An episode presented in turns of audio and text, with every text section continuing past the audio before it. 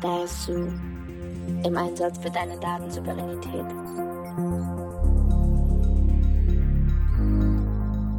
Hallo und herzlich willkommen beim DASU Podcast. Ich bin Karina Filusch, Datenschutzanwältin und externe Datenschutzbeauftragte. In jeder Folge sprechen wir mit einer Expertin oder einem Experten über Datensouveränität, abgekürzt DASU. Ich bin Aline Weibeler und angehende Juristin. Ihr würdet uns einen riesengroßen Gefallen tun, wenn ihr uns auf Instagram und Twitter folgt und uns auch direkt ein Abo bei eurem Lieblingspodcaster dalasst. Darüber würden wir uns total freuen. Vielleicht habt ihr auch die vorherige Folge schon gehört. Das war Teil 1 unseres Dassault-Wahlchecks und heute sind wir beim zweiten Teil. In dem ersten Teil ging es mit Dr. Dennis Kenji Kipka um die aktuelle Situation in der Digitalpolitik. Die neue Folge, die knüpft nicht unmittelbar an die erste Folge an. Ihr könnt sie also auch unabhängig voneinander hören. Heute werfen wir aber einen Blick in die Zukunft gemeinsam mit Dr. Alexandra Sova. Mit ihr werden wir gemeinsam die Wahlprogramme der verschiedenen Parteien analysieren und uns auch anschauen, ob es in der Zukunft möglich ist, digitale Wahlen in der Bundesrepublik Deutschland durchzuführen.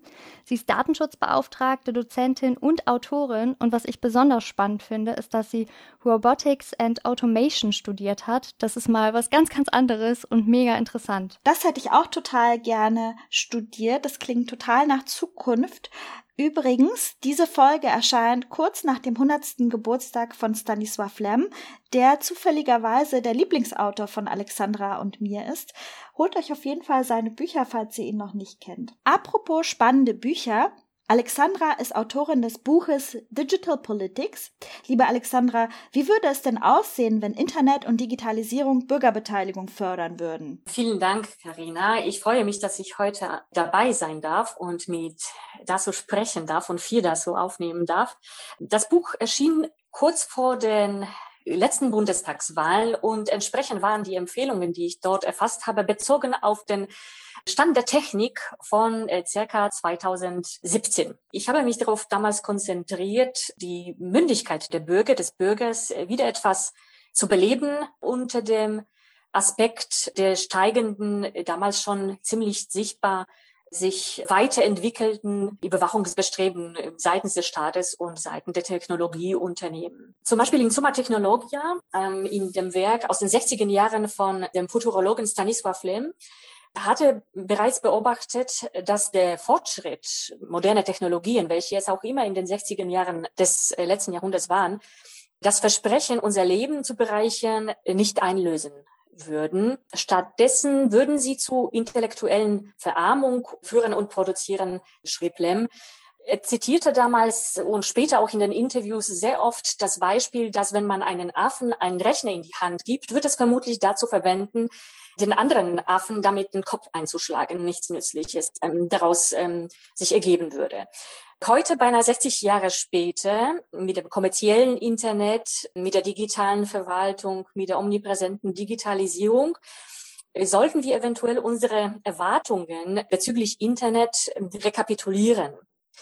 Das Medium ist nicht, wie wir erwartet haben, zu einem Verstärker der Demokratie geworden, es begünstigt nicht die Freiheit, es führt nicht zu mehr Bürgerbeteiligung.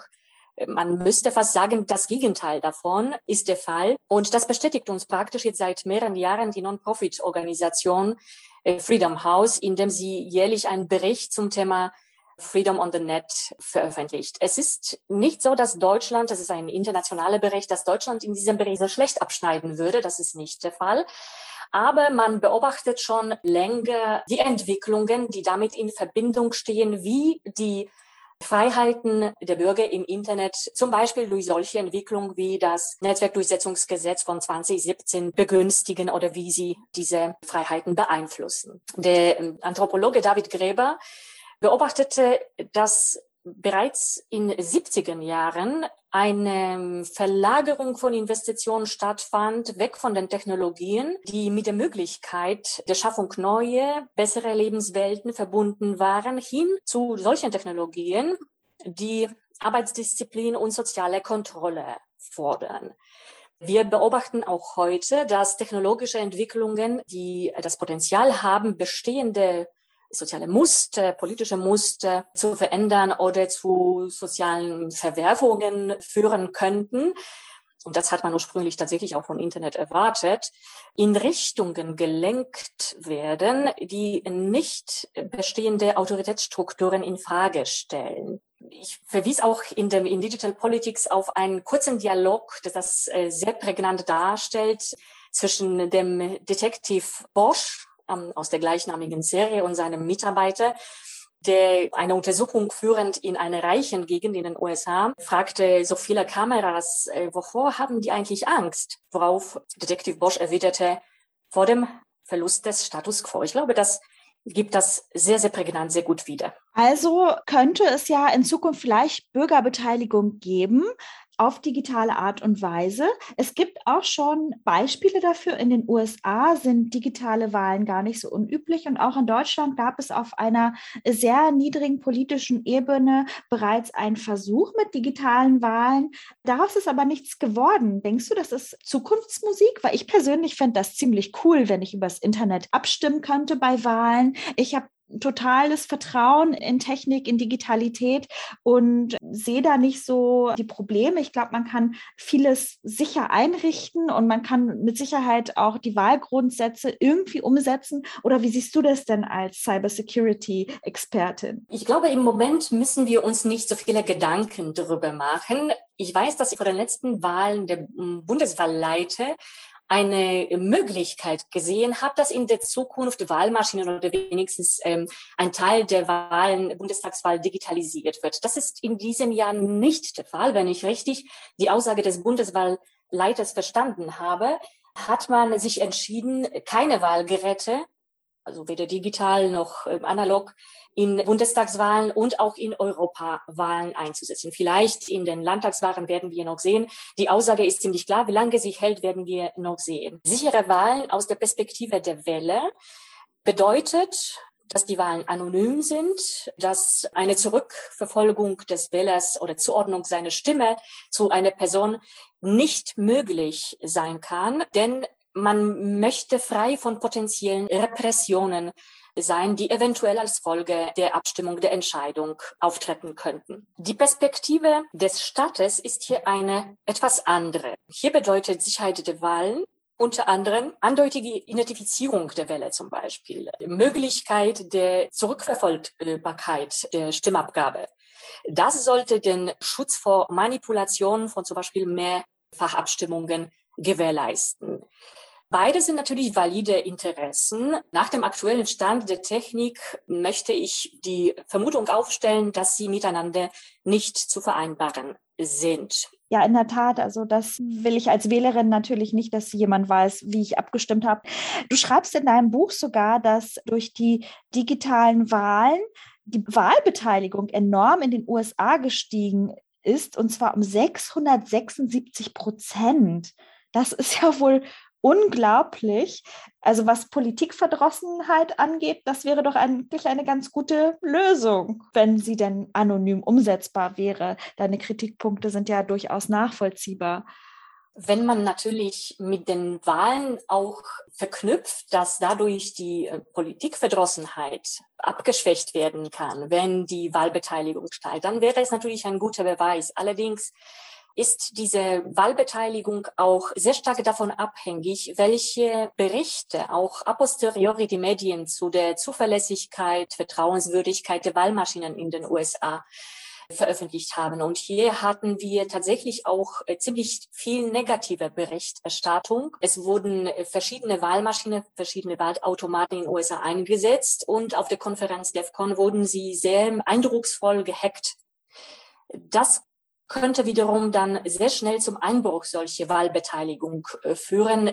Solche negative Berichterstattung wirkt sich natürlich auch sehr, sehr negativ auf das Vertrauen in die Politik, denn man fühlt sich möglicherweise als der Bürger, der sich äh, das Leben etwas leichter gemacht hat, nicht von zu Hause, aber bei Wahlmaschine abgestimmt hat, ein wenig betrogen in dem Vertrauen das man in die Maschine gesetzt hat. Ja, du hattest dieses Buch nämlich genau, wie du schon gesagt hattest, vor den US-Wahlen geschrieben. Also es könnte nicht nur Wahlmanipulation durch den Staat und durch die Parteien eintreten, sondern auch durch andere Länder, wie zum Beispiel Russland, denen nachgesagt wird, die US-Wahlen manipuliert zu haben. Denkst du, wir müssen in Deutschland auch so eine Befürchtung haben, dass da ein drittes Land kommt und unsere Wahlen manipuliert? Immerhin, gut, auch wenn wir analog abstimmen, aber irgendwie müssen ja unsere Stimmen aus dem kleinen Wahllokal in der hinterletzten Ecke in Brandenburg irgendwie zum Landeswahlleiter kommen oder zum Bundeswahlleiter. Irgendwie werden die ja übermittelt. Denkst du, es gibt da irgendwie Manipulationsmöglichkeiten von außen? Ich bin grundsätzlich der Meinung, dass man nicht alles digitalisieren muss. Denn Digitalisierung ist nicht per se gut. Es hängt davon ab, wie wir die Technologie einsetzen. Ob das Ergebnis sich positiv auf unser Leben auswirkt oder ja uns das Leben einschränkt oder wie gesagt zu intellektuellen Verarmung, um wieder Lem zu zitieren, oder zum Tandet führt. Was die Mitwirkung äh, dritter Parteien und Einfluss dritter Parteien bei Wahlkämpfen und den Wahlen selbst betrifft, so sprechen wir in der Sicherheit bei der Zuordnung solcher Angriffe, solcher Attacken zu einem Urheber, zu einem Angreifer von Attribution. Das Problem mit der Attribution ist allerdings, dass sie nicht immer eindeutig ist. Es gibt auch hier Raum für Täuschung, für Maskerade, wie wir es auch bezeichnen. Man kennt das beispielsweise aus den Enthüllungen von Edward Snowden, wo er eine bestimmte Abhörmethode von NSA beschreibt, im Schatten praktisch von anderen Geheimdiensten anderer Länder internationale Organisationen abgehört hat. Also es waren hauptsächlich zum Beispiel chinesische Geheimdienste an der Abhörung beteiligt und hinter ihnen versteckte sich praktisch NSA und im Schatten diese Aktion hörte sie praktisch mit oder hörte auch mit ab. Jewgeni Kaspersky sagte einmal in einem Vortrag, die Welt wird irgendwann voll sein mit chinesischen Hackern, die an russischen Feiertagen zum Beispiel hacken, russische Hacker, die an koreanischen Feiertagen hacken, dann wieder koreanische Hacker, die an zum Beispiel israelischen Feiertagen hacken und so weiter. Wir sollen uns an die Skandale erinnern mit den Fake News, über die groß berichtet worden ist im Kontext der früheren US-Wahlen und wo man auch Beeinflussung durch vermeintlich äh, fremden Weltmächte unterstellt hat und auch dann an spätere Berichterstattung und Recherche des Magazins Wired, der aufdeckte, dass diese Desinformationen in Fake News Valley, wie sie es nannten, in Rumänien entwickelt wurde. Falschnachrichten wurden produziert mitnichten aus politischen Gründen, sondern aus wirtschaftlichen. Es war nämlich so, dass die erzeugten Klicks bestimmte Einnahmen durch die Schaltung von Google-Werbung erzeugten. Also man konnte daran ganz einfach sehr gut verdienen, auch wenn man totalen Blödsinn, sage ich, als Artikel veröffentlicht. Man sollte die Möglichkeit der Beeinflussung politischer Meinung und Desinformation dennoch nicht auf die leichte Schulter nehmen, natürlich. Ob mit oder ohne Internet kann es gleich gefährlich sein. Und doch reicht es nicht, gerade aus der Perspektive der Sicherheit, sicher zu sein oder überzeugt zu sein, dass eine bestimmte Regierung, ein bestimmter Mensch oder ein bestimmtes Land der Verursacher ist. Man braucht Beweise. Solche Anschuldigungen können äh, wesentlich unangenehmere Konsequenzen äh, für die Bürger haben, als nur Verlust einiger Stimmen bei der Bundestagswahl. Ich spreche hier von diplomatischen, aber auch bis zu Kriegsoperationen, Forward Defense und so weiter. Also du hast jetzt nicht nur die Manipulation der Wahlen durch andere Parteien, sondern auch durch Technologieunternehmen wie Google genannt. Also es gibt zahlreiche Beispiele, wo man sieht, wie Wahlen manipuliert werden können. Digitale Wahlen komplett aus diesem Grund abzuschieben, nur weil sie manipulierbarer sind, ist also ein schwaches Argument, äh, würde ich jetzt für mich daraus ziehen, denn Manipulation droht ja im Grunde immer. Also wenn man manipulieren will, dann findet man wahrscheinlich auch irgendwie einen Weg, das zu schaffen vermute ich. Ich würde total gerne mit dir über die Wahlprogramme der Parteien für diese Bundestagswahl sprechen. Die hast du in einem sehr schönen Artikel analysiert. Ich werde diesen Artikel auch gleich in den Show Notes verlinken. Er liest sich großartig. Also man wird richtig mitgenommen mit einer kleinen Geschichte. Und zwar der Titel lautet Der Frosch ist al dente. Warum hast du den Artikel so genannt? Sehr gerne. Also das ist jetzt Multikulti in einem Satz, müsste man fast sagen. Ich schließe mich bei dem Vergleich zum Frosch von Roberto Simanowski, dem deutschen Soziologen, inspirieren lassen der die Auswirkung von Pandemie auf die Digitalisierung in einem kurzen Buch analysiert hat und also verglich praktisch diese Zeit, diese Entwicklung mit dem Verhalten eines Frosches, den man in ein Glas setzt und äh, das Glas ist voller Wasser und das Glas wird langsam, langsam erhitzt. Und so bisher verlief die Digitalisierung in Deutschland. Man hatte die Möglichkeit, sich daran zu gewöhnen. Nolens Wollens machte da mit. Die Pandemie schrieb Simanowski, erhitzte das Wasser mit einem Schlag um 20 Grad. Und auch wenn der Frosch rausspringen wollte, so wurde das verhindert, indem man ihm noch ein Gitter auf das Glas gelegt hat. Simanowski schrieb 20 Grad mehr und auf einen Schlag und keine Chance des Entkommens. Das ist ein wunderbarer Vergleich, denn plötzlich wurde alles ganz hektisch digitalisiert, und vernetzt, ohne dass man die Möglichkeit hatte zu sagen, da mache ich vielleicht im Moment noch nicht mit. Ich beobachte das, ich schaue, wie sich das entwickelt und mache vielleicht mal später mit. Und da meine ich natürlich nicht nur die Schulen oder Universitäten, aber auch die digitale Verwaltung, wo man sehr viele Services ganz plötzlich auch ganz unbedacht ins äh, Digitale verlegt hat oft ohne dabei zu bedenken, dass man auch bei solchen Apps und Entwicklungen sowohl sicherheitstechnische Anforderungen als auch datenschutzrechtliche Anforderungen direkt im Vorfeld bei der Entwicklung berücksichtigen muss. Und dass wir al dente sind, nun, das ist jetzt wiederum meine Interpretation, meine Vermutung. Wir sind schon fast festgekocht. Ich hoffe, dass es tatsächlich dazu noch kommt, dass viele dieser Konzepte nochmal überdacht werden, um a posteriori die Entwicklungen, die Lösungen, die Produkte etwas sicherer für den Nutzer zu machen. Als du jetzt die Wahlprogramme gelesen hast, gab es da für dich so eine richtige Überraschung? Auch wenn das vielleicht jetzt enttäuschend klingt, ich muss gestehen, nein. Es sind immer vergleichbare und leider auch keine neuen Begriffe, keine neuen Stichworte in den ähm, Wahlprogrammen aufgetaucht. Und das fällt auch auf, beschäftigen sich gerne die Parteien mit sehr ähnlichen Themen. Wo es Unterschiede gibt, sind wirklich die feinen Unterschiede im Wording, was man mit bestimmten Entwicklungen, Phänomenen anstellen möchte, in welche Richtung man sie stupsen möchte. Ich gebe ganz gerne das Beispiel des BSI, des Bundesamtes für Sicherheit in der Informationstechnik, dessen Unabhängigkeit ein sehr wichtiger Kritikpunkt und Diskussionspunkt war in dem Kommentierungen und in den Stellungnahmen der Sicherheitsaspekten ähm, im Kontext des Beschlusses des IT-Sicherheitsgesetzes 2.0. Hier hat man in den Entwürfen, Referentenentwürfen bereits bemängelt, dass die Unabhängigkeit des Bundesamtes für Sicherheit in der Informationstechnik nicht gewährleistet wird und dass das neue Gesetz hier keine neue Entwicklung herbeigeführt hat. In dem Wahlprogramm der SPD lesen wir zum Beispiel auch zu diesem Thema einen interessanten Abschnitt.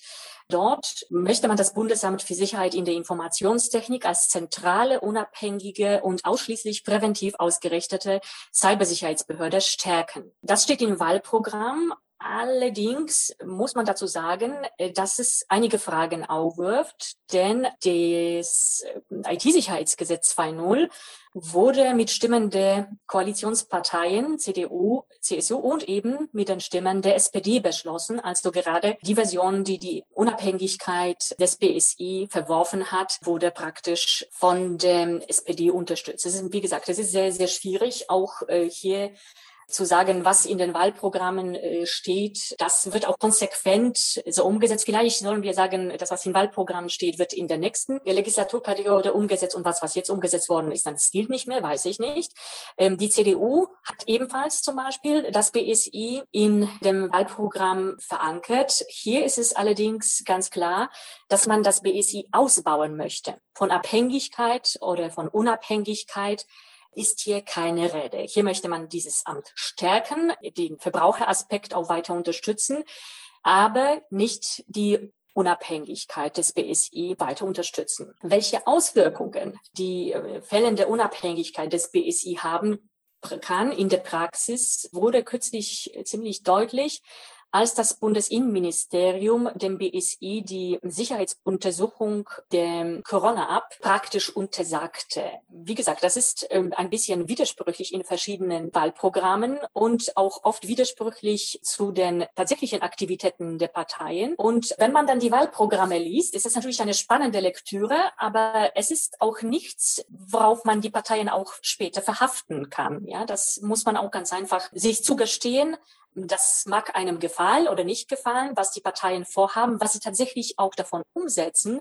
Das ist keine verbindliche Zusage, was in dem Wahlprogramm steht oder in dem Wahlkampf, in den Sommerinterviews gesagt wird. Auch aus dieser Perspektive sollen wir vielleicht auch die Wahlprogramme betrachten. Du hast es jetzt schön dargestellt, so dieser Widerspruch zwischen SPD und CDU im Wahlprogramm bezüglich des BSI. Bei der SPD habe ich herausgelesen, dass die SPD mehrere Grundpfeiler hat, wobei die Digitalisierung der dritte Grundpfeiler sein soll. Und bei der CDU ist es passend zur CDU sehr wirtschaftslastig, die Deutschland eher als attraktiven Standort für digitale Unternehmen sieht. Wie denkst du, würde das am Ende sein, wenn SPD und CDU wieder womöglich koalieren? Das hängt sehr stark davon ab, wie wir Digitalisierung definieren. Ich erinnere mich, dass ich in dem Innenausschuss als Sachverständige zum Thema IT-Sicherheit den Bundestag aufgefordert habe, zu entscheiden, ob man die Technologien unterstützen und fördern möchte, die neue Lebensentwürfe ermöglichen oder ob man sich dafür entscheidet, solche Technologien zu unterstützen, die die Kontrolle verstärken. Und das gilt auch für Digitalisierung. Es hängt davon ab, ob man sich entscheidet, die Technologien in dem Sinne der Bürger, in dem Sinne des Endnutzers einzusetzen oder ob man sich dafür entscheidet, weiter die ähm, Überwachung, die Kontrolle, äh, die diesem Technologie ebenfalls ermöglicht, zu stärken. Lass uns noch über die anderen Parteien reden, die ja auch eine Meinung zur Digitalisierung haben. Ich habe versucht, mir hier auf meinem Zettel, als ich die Folge vorbereitet habe, die digitalen Wahlprogramme der Parteien so in einem Satz zusammenzufassen oder in einigen Worten. Bei der Linken, sie schreiben nur von Verboten, keine Vorratsdatenspeicherung, gut, kann ich nachvollziehen, soll verboten werden. Äh, Telekommunikationsüberwachung soll verboten werden. Deswegen habe ich mir dann überlegt, naja, eigentlich sind sie eine Antidigitalisierungspartei. So habe ich dieses Wahlprogramm wahrgenommen. Bei der FDP habe ich beim Lesen mir gedacht, so, naja, irgendwie ist Digitalisierung und Überwachung des Staates nicht ganz so cool. Ab und zu mal sollten wir das aber zulassen, wo es nützlich ist. Und bei den Grünen, da hat es mich komplett aus den Socken gehauen. Bei denen habe ich das Wort Cyberangriff und Cyberkrieg so oft gelesen, dass ich echt überrascht war, dass denen nicht mehr zum Thema Digitalisierung eingefallen ist, als uns vor Cyberkriegen zu schützen. Wie siehst du das denn? Das ist tatsächlich überraschend, gerade bei den Grünen, wo man aus den Sachverständigen Anhörungen gerade im Innenausschuss sehr starke Meinungen, sehr starke Positionen zum Thema Informationssicherheit kennt. Die Partei selbst positioniert sich viel, viel stärker in den Themen Informationssicherheit und bürgernahe auch ähm, Informationssicherheit, was äh, Meldepflichten, Verschlüsselung betrifft, als in ihrem Wahlprogramm. Das ist äh, tatsächlich sehr, sehr wenig, was da drin steht. Man muss das tatsächlich sehr genau lesen. Ich habe zum Beispiel ähm, einen Vergleich für die Verschlüsselung, für die Forderung nach Ende-zu-Ende-Verschlüsselung oder starken Verschlüsselung ein bisschen miteinander verglichen und äh, fange jetzt wieder ein bisschen mit den größeren Parteien an. Bei der SPD lesen wir, man sei gegen eine äh, Klarnamenpflicht, setzte sich weiterhin für die Möglichkeit anonymen und pseudonymen Nutzung ein, wobei eine technisch sichere Ende-zu-Ende-Verschlüsselung selbstverständlich sei. Ich bitte achten auf die Formulierung. Bei den Linken finden wir keine explizite Stellungnahme äh, zu dem Thema Ende-zu-Ende-Verschlüsselung, aber eine Ablehnungshaltung zu technischen Möglichkeiten der Überwachung. Hier konkret geht es auch um den Verbot automatisierter Gesichtserkennung, Online-Durchsuchung, zum Beispiel Staatstrojaner oder Vorratsdatenspeicherung und Spyware. Bei FDP, gerade wie du gesagt hast, ist das alles ein bisschen relativiert. Hier ist man auch dafür, dass der Bürger das Recht auf die Privatsphäre behält oder hat. Und der Schutz personenbezogener Daten wird auch in Forderung gestellt, sowie das Recht auf Anonymität im Internet und das Recht auf Verschlüsselung. Und dann muss man weiter im Text wiederum lesen, dass sich Freie Demokraten für das Recht auf Verschlüsselung einsetzen und fördern eine grundsätzliche Verschlüsselung elektronische Kommunikation. Einschränkungen der Verschlüsselung werden abgelehnt, wie etwa die potenziell lückenlose digitale Überwachung der Menschen durch den Einsatz von Staatstrojanern. So ein bisschen weiter wieder im Text lesen wir, Anonymität und im öffentlichen Raum gibt mit der Einschränkung, dass zum Schutz der Privatsphäre auch gehöre, dass durch Straf- und Zivilrechtsverfolgung von Persönlichkeitsrechtsverletzungen die Anonymität aufgehoben werden kann. Also immer weiter im Text lesen. Da findet man oft auch tatsächlich Abschwächung der ursprünglichen Postulate aus dem Anfangsbereich des Wahlprogramms. Bei den Grünen lesen wir lediglich, man möchte IT-Sicherheit mit guter Verschlüsselung, was auch immer das heißt, stärken oder sichere und einfache Abstimmungsmöglichkeiten in der Vereins- und Parteiarbeit ermöglichen. Also Abstimmungen, ob das jetzt auch äh, in die Richtung elektronische Wahlen, digitale Wahlen geht, äh, schwer zu interpretieren. Möglich wäre es. Aber wie gesagt, äh, hier möchte man wieder Verschlüsselung stärken, aber auch nur die gute. Also immer immer darauf achten, was auch immer die äh, Parteien damit äh, gemeint haben. Überzeugt dich irgendwas davon, wenn du jetzt dein Kreuzchen machen solltest beim Thema Digitalisierung? Kann man irgendwo beruhigt sein Kreuzchen setzen oder ist da noch viel Luft nach oben? Hier möchte ich tatsächlich keine Empfehlung aussprechen und ich selbst gebe mir noch ein bisschen Zeit, um die Parteien in Realis zu beobachten. Es ist gut zu wissen, was in den Wahlprogrammen steht. Noch besser ist es zu schauen, wie die Parteien agieren. Und daraus, glaube ich, kann man schon sehr viel Schlussfolgern, sehr viel für die eigene Entscheidung ableiten. Auch darüber, wo man das Kreuzchen am Ende setzen möchte. Das finde ich einen guten Vorschlag. Erstmal lesen und dann mal beobachten, wo das wirklich auch umgesetzt wird. Was denkst du denn über ein Digitalministerium? Sollte nach den Wahlen ein Digitalministerium erschaffen werden? Könnte das unsere digitalen Probleme überhaupt lösen? Wie das Ministerium performt, ob das eine gute oder schlechte Idee ist, hängt im Wesentlichen davon ab, wofür das Digitalministerium zuständig sein soll und welche Zuständigkeiten die anderen Bundesministerien bereit sind, an Digitalministerium abzutreten und wer der Digitalminister sein wird. Das Konzept des Digitalministeriums wird hauptsächlich von zwei Parteien gefördert. Einmal sind das die Freien Demokraten, die zum Beispiel im Kontext des IT-Sicherheitsgesetzes 2.0 forderten, dass Bundesamt für Sicherheit in der Informationstechnik aus der äh, Zuständigkeit des Bundesinnenministeriums herauszulösen und dem noch zu gründenden Digitalministerium zuzuordnen zweite Partei, die als Verfechter des Digitalministeriums in dieser Legislaturperiode bereits mehrmals aufgetreten ist, sind die Sozialdemokraten, die das Thema auch schon mehrmals aufgegriffen haben, allerdings ohne das Digitalministerium in seine Zuständigkeit, in seinen Aufgaben zu konkretisieren. In der Anhörung zu Informationssicherheit im Innenausschuss habe ich die Forderung aufgestellt, dass der Bundestag entscheiden möge, ob man die Technologien fördert, die die neuen Lebensentwürfe unterstützen oder das Gegenteil davon tun, also die steigende Überwachung und Kontrolle ermöglichen.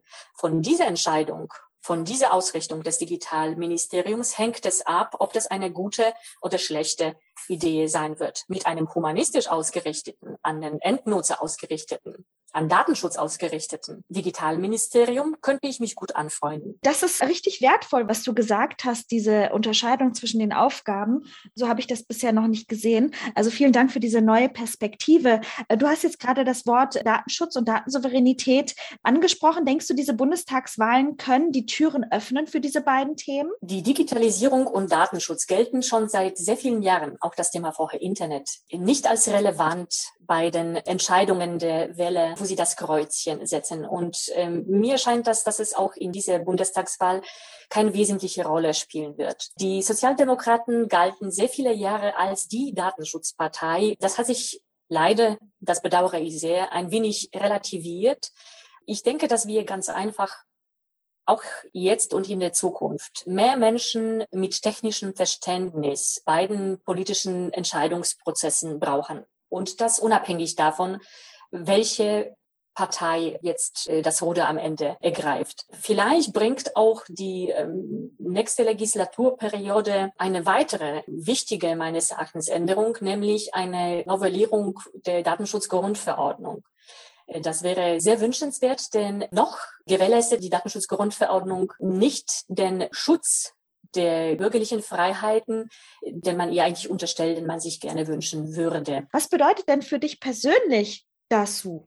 also Datensouveränität? Das ist eine fast geschichtlich relevante Frage. Vor circa 20 Jahren bezeichnet man die Programmierer oder Informatiker, die der Überzeugung waren, jeder Mensch hätte das Recht auf Verschlüsselung, auf Geheimnis, als Cypherpunk von Cypher in Bedeutung Chiffre. Diese Bezeichnung Cypherpunk wird heute praktisch nicht mehr verwendet. Es entwickelte sich aber eine Reihe weiterer Begriffe, die ähnliche oder weiterentwickelte Phänomene umfassen, darunter auch zum Beispiel die Datensouveränität. Die neuen Begriffe spiegeln meines Erachtens die Entwicklung der letzten Jahre wider.